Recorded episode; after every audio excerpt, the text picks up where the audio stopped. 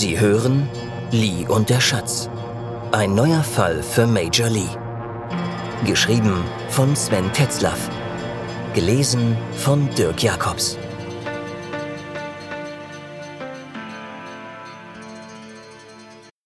Meerbrasse. Lise Wen, Hongkong, Februar 2004.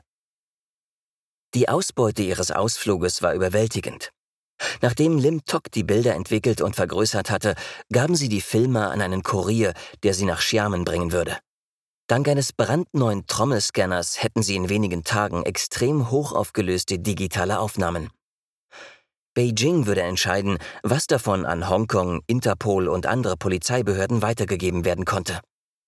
Ein heikles Unterfangen, lief man doch Gefahr, dass man eigene Agenten in den Reihen der Triaden exponierte. Doch das war nicht mehr Lim Toks und Lee Sewens Problem. In Hongkong hatte sich die Trägheit ausgebreitet. Die Festtage verliefen in ruhigeren familiären Bahnen. Man besuchte seine ehemaligen Lehrer, Freunde oder sonstige Gefährten auf dem bisherigen Lebensweg.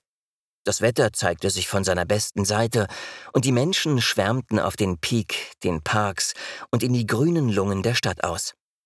Die Stimmung war heiter, vergessen der Anreisestress, die vielen Vorbereitungen. Das war die beste Zeit des Jahres. Lim Tok und Lee So-wen schwammen ein wenig auf dieser euphorischen Welle mit. Doch die Aufgabe, die vor ihnen stand, war kompliziert. Zuerst versuchten sie, den Gesichtern Namen zuzuordnen. Hatte man erstmal den Namen, ließen sich weitere Daten wie Geburtsort, familiäres Umfeld, Bildung und vieles mehr finden. Sie brauchten dringend einen Informanten, der ihnen verlässlich über den Wissensstand der drei Harmonien Auskunft geben konnte. Eine weiche Stelle im Panzer der Alten. Lim Tok hatte viele Freunde in der Stadt, nicht wenige von denen schuldeten ihm ein Gefallen. Doch es war das eine, einen Gefallen einzufordern, etwas anderes war es, mit einem Familienalbum der skrupellosesten und brutalsten Triadenbosse durch Hongkong zu spazieren. Würde ihre Fotoschau bekannt, wären sie schneller tot, als sie ein Mississippi sagen könnten. Natürlich mussten sie weiterhin davon ausgehen, dass sowohl das Boot als auch ihr Auto ständig überwacht wurden. Verließen sie das Boot, welches regelmäßig nach Wanzen abgesucht wurde und ständig unter dem aufgespannten Jammer vor sich herdümpelte, mussten sie vorsichtig vorgehen. Erst fuhren sie eine Weile umher, um zu schauen, ob sie verfolgt wurden. Dann wechselten sie das Fahrzeug jedes Mal ein anderes, fuhren wieder eine Weile spazieren. Es traf sich immer nur einer von ihnen mit dem Informanten. Der andere, meistens Lim Tok, sicherte die ganze Operation. Die Bilder, die sie zeigten, waren stark bearbeitet und ließen keinen Rückschluss mehr zu, wo diese aufgenommen wurden. Selbstredend, dass sie nie das ganze Familienalbum dabei hatten. Diese Prozedur war langwierig, unbequem und zerrte an den Ressourcen. Doch es lohnte sich. Je mehr Informationen anfielen, desto deutlicher zeichnete sich wenigstens eine Person ab, die genügend Angriffsfläche bot, dass man sie abschöpfen konnte. Sein Name war John Show. Die wichtigste Frage, die die beiden Freunde klären mussten, war, ob die Alten durch den Fund in Kent Rückschlüsse auf den Verbleib der restlichen Stücke ziehen konnten. Und wenn ja, wie weit sie schon vorgedrungen waren. John Show war wie die meisten Mitglieder über seine verkorkste Kindheit, die falschen Freunde, langsam aber sicher in die Fänge der drei Harmonien gelangt. Irgendwann in jungen Jahren hatte er dann die 36 Schwüre beeidet. Die drei Harmonien sorgten dafür, dass sein sozialer Abstieg gebremst wurde, dass sein Leben für ihn wieder einen Sinn bekam, und die Alten sorgten für eine Struktur, an der er sich aufrichten und wachsen konnte. Und gewachsen war er ohne Zweifel. Er war nunmehr zum Xiao Shi, Liaison Officer, aufgestiegen. Anders als seine Herkunft vermuten ließ, war John Show keineswegs dumm. Im Gegenteil, seine Kinderstube mochte darüber hinwegtäuschen, doch mit einem IQ von über 130 hatte er seine Situation schon seit längerer Zeit analysiert. Sein Ergebnis machte ihn für die Triaden irgendwann zum Problem. John Show war ein empathischer Mensch. Über die Informanten erfuhren Lim und Lee, dass er bei einigen Aktionen mehr Milde zeigte, als das sonst in den Kreisen üblich war. Das geschah nicht ohne Kalkül. Auf diese Weise hatte er sich über die Zeit ein kleines Netzwerk geschaffen. Dieses soziale Geflecht basierte auf Gefallen gegen Gefallen. Lim Tok nannte ihn den Anti-Calvin. Und da war was dran. Calvin Chongs Netzwerk war auf Furcht und Erpressung aufgebaut. Doch beiden dienten ihre Netzwerke dazu, sich von den Triaden ein Stück unabhängig zu machen. Wie weit Calvin Chong mit diesem Vorhaben vorangekommen war, konnten Lim und Lee nicht einschätzen. Die Bemühungen von John Show ließen sich deutlich besser beurteilen. Ihnen war klar, Show suchte nach einem Ausweg aus dem Bund mit den drei Harmonien. Er hatte schon seit Jahren die gleiche Freundin und er hatte in der Vergangenheit plastische Chirurgen und ID-Berater aufgesucht. Es war offensichtlich, er wollte irgendwo auf der Welt mit neuem Gesicht, neuer Identität und langjähriger Freundin nochmal von vorne anfangen. John Show brauchte wahrscheinlich kein Geld, aber er brauchte dringend logistische Hilfe. ID-Berater, also Leute, die einem vom Pass über neuem Lebenslauf bis hin zu allen nötigen Dokumenten zu einer neuen Identität verhalfen, waren oft ebenfalls mit den Triaden verstrickt. Das gleiche galt für die plastischen Chirurgen, die im Stillen arbeiteten. Abseits von schicken Kliniken in Seoul oder Tokio für Frauen von Männern mit zu viel Geld. Es dauerte eine Weile, bis Lee Se-wen für die Soko grünes Licht bekam, einen Deal auszuhandeln. Lim und Lee saßen zum abendlichen Bier an Deck der Junke. Links und rechts des Kanals waren die Häuser hell erleuchtet. Das Klima war ungewöhnlich mild für diese Jahreszeit. Es wehte kaum Wind. Das ständige Glucksen an der Bordwand war zur Unhörbarkeit gedimmt. Gutes Wetter lockte viele Hongkonger auf ihre Boote. Rings um sie herum wurde gegessen, angestoßen und palavert. Manche nutzten die Gelegenheit zum Karaoke. Musikfetzen wehten zu ihnen herüber. Lim sah Lee an. Was denkst du, sollen wir Show kontaktieren?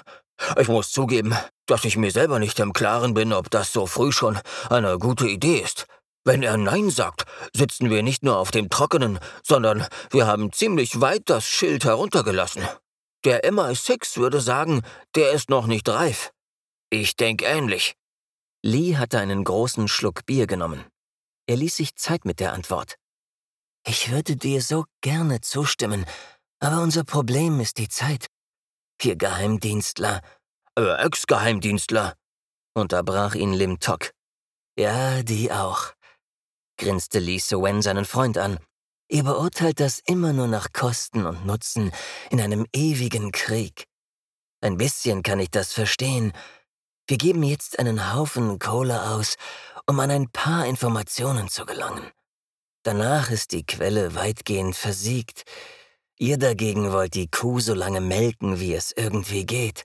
Und im Idealfall sogar noch zu einem großen Krawum nutzen. Ich bin nicht beteiligt an diesem geheimen Krieg.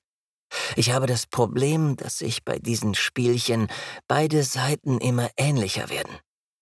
Ich will jetzt nicht philosophisch werden, aber es geht auch um Gerechtigkeit. Wir sind die Guten, wie du weißt. Ich war kein Boy Scout, aber du, wenn ich recht erinnere. Also, was ist mit deiner guten Tat heute? Ich hab das Bier an Deck geschleppt, bemerkte Lim Tok schlagfertig. Du hast ja recht, es stimmt. Ich denke wie ein MI6. Wer weiß, wann wir wieder eine weiche Stelle in dem Laden finden. Und mal ganz nebenbei, eine langfristige Abschöpfung rettet auch Leben. Ja, aber wie auch immer, du hast recht. Unser primäres Problem ist der Schatz. Wir sollten eine Kontaktaufnahme einfädeln. Ich weiß nur nicht, wie, wo und wann. Sie saßen mehrere Minuten da und hingen ihren Überlegungen nach. Lim Tok fuhr fort. Möglicherweise haben wir mit unseren Nachforschungen der letzten Tage die Seismometer der Alten in hauchzartes Zittern versetzt. Zumindest hoffe ich, dass es nicht mehr war. Wir sollten die nächsten paar Tage die Füße stillhalten. Also das machen, was alle Touristen und deren Gastgeber hier machen. Komische Sachen essen, einkaufen, bis der Arzt kommt, auf den Peak fahren und wieder runterlaufen, die Delfine im Ocean Park füttern und so Sachen. Diese Zeit brauche ich, um das Treffen vorzubereiten. Mal abgesehen davon, dass wir mal wieder ein paar Vorräte an Bord schaffen müssen. Morgen werden wir uns ein paar schöne Hongkonger Märkte anschauen. Sie stießen mit neuen Flaschen an und ließen den lauen Abend wirken. Jeder hing seinen eigenen Gedanken nach. Ich werde mir eine Ferienwohnung auf Hainan kaufen, dachte Lee Sowen. Ein Boot wie dies hier wäre auch nicht schlecht, aber wer soll sich in meiner Abwesenheit darum kümmern? Eine Ferienwohnung auf der Insel, das wär's. Ich werde das machen, wenn das alles hier vorbei ist. Nach Möglichkeit ganz im Süden, aber nicht zu dicht an den Touristenzentren. Dschungel im Rücken und freie See nach vorn. Keine Villa, nicht zu groß, ausreichend für zwei Leute in meinem Alter. Wer weiß, vielleicht ergibt sich ja mal wieder was. Lee So-wen hatte einen Entschluss gefasst. Lim Toks Gedanken gingen in eine ganz ähnliche Richtung. Er wollte schon lange mal mit Pippi raus aus Hongkong. Vielleicht nicht für immer, aber für eine längere Zeit. Er war Bürger des Commonwealth, so wie Pippi. Ein paar Jahre Neuseeland oder Australien täte ihnen gut. Nicht gerade Schafe züchten. Zum Farmer war er nicht geboren und Pippi schon gar nicht. Er hatte von einem Freund aus alten Tagen, der eine Detektei in Melbourne hatte, ein paar Mal das Angebot bekommen, sich um dessen chinesischstämmige Klientel zu kümmern. Das wäre eine gelungene Abwechslung. Weg von den Triaden, diesem Moloch von Stadt und dem Hustle and Bustle Asiens. Ja, das war eine gute Idee. Er würde gleich morgen mit Pippi darüber reden. Der nächste Tag begrüßte sie mit einem strahlend blauen Himmel und lauen Temperaturen. Ein idealer Tag, um in Hongkong die Seele baumeln zu lassen und um über Märkte zu schlendern. Lee So-wen brauchte erst einige Zeit, um in den Urlaubsmodus umzuschalten. Lims Boot lag in Sichtweite des Aberdeen Fish Markets. Dort fuhren sie zuerst hin. Lim Tok wollte ein paar Leckerbissen vom morgendlichen Fang abstauben. Lee So-wen stürzte sich mit den Frühaufsteher-Touristen in das geschäftige Treiben. Er kannte Fischmärkte aus Qingdao und Xiamen, aber hier gab das Meer wesentlich Exotischeres her. Er hatte schon einige bedeutende Unterschiede zwischen Qingdao und Xiamen festgestellt. Hier in Hongkong war es nochmal anders. Lim Tok steuerte seinen ganz speziellen Händler an. Heute Abend wird es ziemlich viel Fisch geben, dachte Lee Suen. Doch gemessen an dem Angebot kauften sie enttäuschend wenig. Sie verluden zwei kleine 30-Liter-Kühlboxen auf das Dingy. Warum auf Vorrat kaufen, wenn die Fahrt zum Fischmarkt keine zehn Minuten dauert? Fragte Lim Tok. Aber dafür haben wir jetzt ein Dutzend leckere Yellow Croaker, zwei Meerbrassen, eine große Flunder und noch ein paar Delikatessen an Bord. Das schaffen wir alles gar nicht. Am liebsten würde ich mich gleich an den Wok stellen. Sie brachten den Einkauf aufs Boot, um gleich nochmal loszufahren. Unmerklich kontrollierten sie, ob in der Zwischenzeit jemand an Bord war. Dann setzten sie wieder über, um mit dem Auto zum Gemüsemarkt und abschließend zu Jasons zu fahren. Mittags saßen sie im Hibiskus. Lim organisierte in der Küche, abseits öffentlicher Ohren und Augen, ein paar Dinge für das Treffen. Den Nachmittag machten sie ernst mit dem Tourismusprogramm und fuhren mit der Tram auf den Peak. Lee So-wen war bestimmt schon vier oder fünfmal dort oben gewesen, genau wusste er das nicht mehr. Bei all seinen bisherigen Besuchen zeigte sich Hongkong von seiner üblichen diesigen Seite. Diesmal hatten Lim und Lee Glück. Es war so klar, wie er das bislang nur von Postkarten kannte. Sie fotografierten ein wenig und machten sich dann zu Fuß an den Abstieg. Natürlich verpassten sie den Pfad, den sie eigentlich laufen wollten, kamen aber dennoch an der richtigen Stelle am Fuße des Berges heraus. Sie hatten ihr Auto an der Ferry Pier geparkt tranken an der Pier einen Kaffee und machten sich dann auf den Rückweg nach Aberdeen. Den Rest des Abends würde Lim Tok Wok und Grill bespielen, während Lee So-wen ihm von der Hängematte aus zuschaute. Das Leben konnte wirklich schön sein, dachten beide. Nach einiger Zeit erhielten sie die erhoffte Nachricht. John Show war bereit zu einem Gespräch. Er ließ durchblicken, dass er für einen Deal offen sei. Das Risiko für beide Seiten war enorm. John Shows Triaden konnten ihn, sollten sie davon Wind bekommen, auslöschen und Lim und Lee gleich mitnehmen. Genauso denkbar war, dass die weiche Stelle nur simuliert war und sie in eine raffiniert aufgebaute Falle getappt waren. Weitere offene Fragen waren, wie sie sich absichern würden. Die Hongkonger Polizei den Einsatz sichern zu lassen, war reine Illusion. Behörden dieser Größe hatten immer Lecks. Das folgte allein aus der Statistik. Selbst die Soko in Xiamen war nicht eingeweiht. Für die galt das Gleiche wie für die Polizei in der SAR. Und die eine Million Dollar Frage war, was passierte, wenn Sean nicht auf den Deal eingehen wollte und zusätzliche Forderungen stellte? Lee Se-wen hatte das Gefühl, dass er seinem Verhandlungsrahmen bereits stark ausgebeult hatte. Kein Mensch wusste, wie groß der Einfluss der drei Siegel auf Beijing ist. Sollte Show auf den Deal eingehen und liefern, musste seine Flucht und die seiner Freundin organisiert werden. Dafür hatten sie nicht unbegrenzt Zeit. Wie auch bei den anderen Aktionen war es eine Abwägung, wie viele Freunde Lims in die Aktion involviert wurden. Mehr Leute bedeutete eine höhere Wahrscheinlichkeit, entdeckt zu werden. Erhöhte jedoch die Sicherheit, zumindest virtuell. Sie beschlossen, nur zwei Freunde einzubeziehen, die eine rudimentäre Sicherung stellten. Sie mussten alles auf eine Karte setzen. Das hieß, dass sie Show vertrauen mussten wenn auch auf eine sehr spezielle Weise. Ein Vertrauen, zu dem Lee So-wen nur widerwillig bereit war. Andererseits, sie waren in Hongkong. Selbst mit einer ganzen Armee könnten sie sich aus einer Falle nicht einfach freischießen. Lim sagte, wir sind zurzeit der Triaden schlimmster Feind. Und die wissen das noch nicht mal. Aber wenn wir es erfahren, sind wir ziemlich im Eimer. Die ganze Aktion ist größer geworden, als ich mir das zu Anfang vorstellen konnte.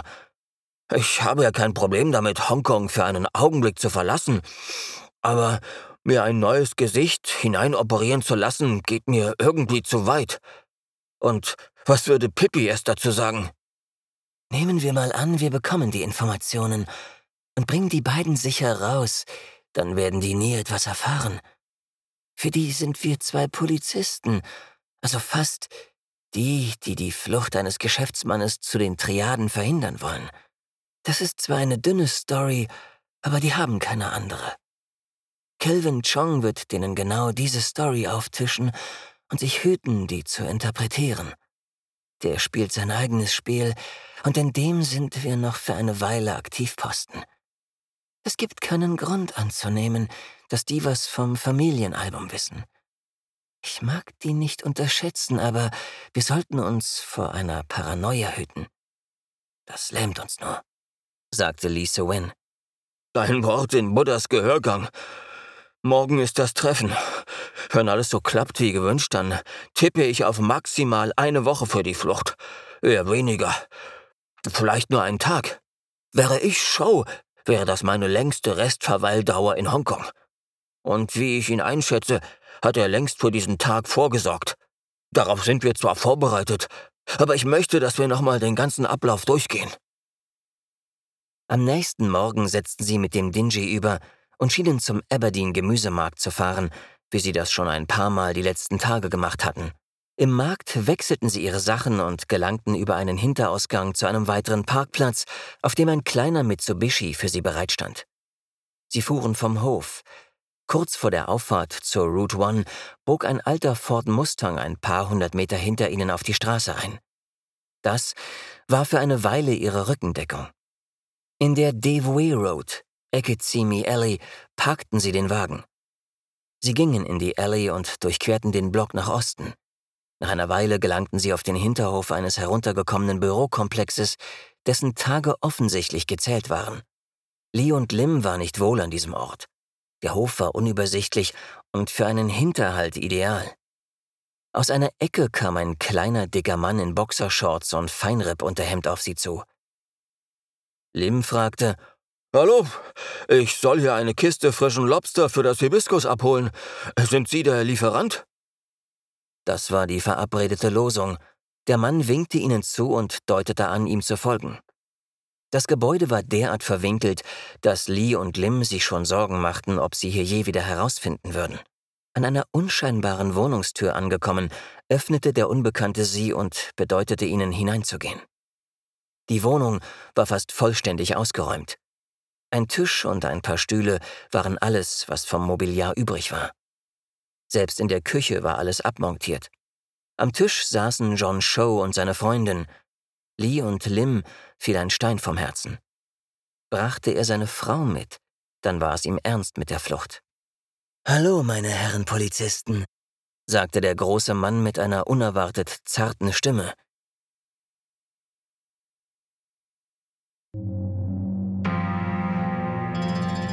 Sie hörten Lee und der Schatz.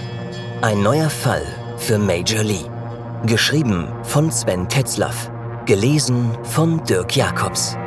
Vielen Dank fürs Zuhören.